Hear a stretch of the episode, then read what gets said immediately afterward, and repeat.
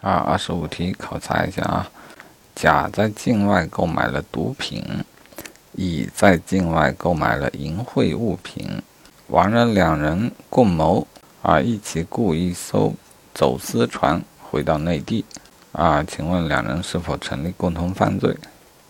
好，刚开始我觉得应该各判各的啊啊，确实他们各有各的罪，走私毒品、走私淫秽物品罪。啊，本题的答案，他们成立共同犯罪啊。我们单看甲的走私毒品罪，乙对于本罪是否成立共犯？呃，虽然毒品并非他所买的啊，但是雇船走私回内地，整个过程他们是有共谋的啊。因此，即便是乙对于甲的走私毒品罪也已经成立了帮助犯啊，因此他们是共犯。啊，同样的，甲对于乙的走私淫秽物品罪也是共犯。